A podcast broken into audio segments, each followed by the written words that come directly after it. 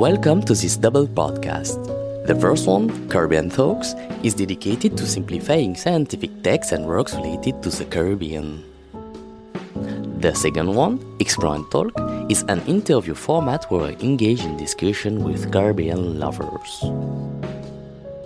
So far, I've had the pleasure of interviewing people from Trinidad, St. Vincent, Suriname, as well as Martinique, Guadeloupe, and Guyane. You will quickly understand that my goal is to connect Caribbean people and immerse them in the wealth of ideas from thinkers in our wonderful region.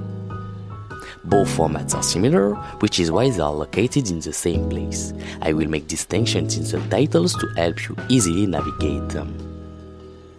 Between episodes of Caribbean Thoughts, which will be released monthly, you will find episodes of and Talk that will be published weekly. It's also important to note that I'm not a literary expert, but rather a passionate enthusiast of Caribbean culture. The format will naturally evolve throughout the episodes.